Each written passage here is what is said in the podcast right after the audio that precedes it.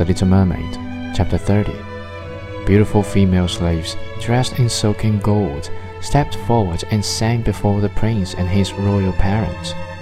One sang better than all the others, and the prince clapped his hands and smiled at her. This was a great sorrow to the little mermaid, for she knew how much more sweetly she herself once could sing.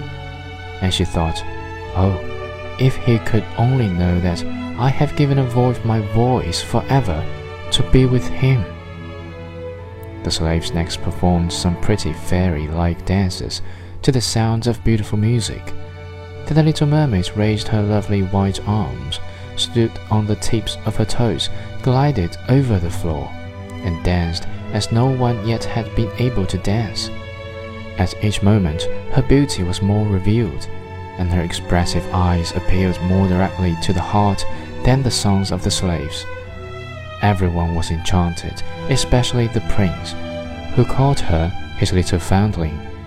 She danced again quite readily to please him, though each time her foot touched the floor, it seemed as if she trod on sharp knives.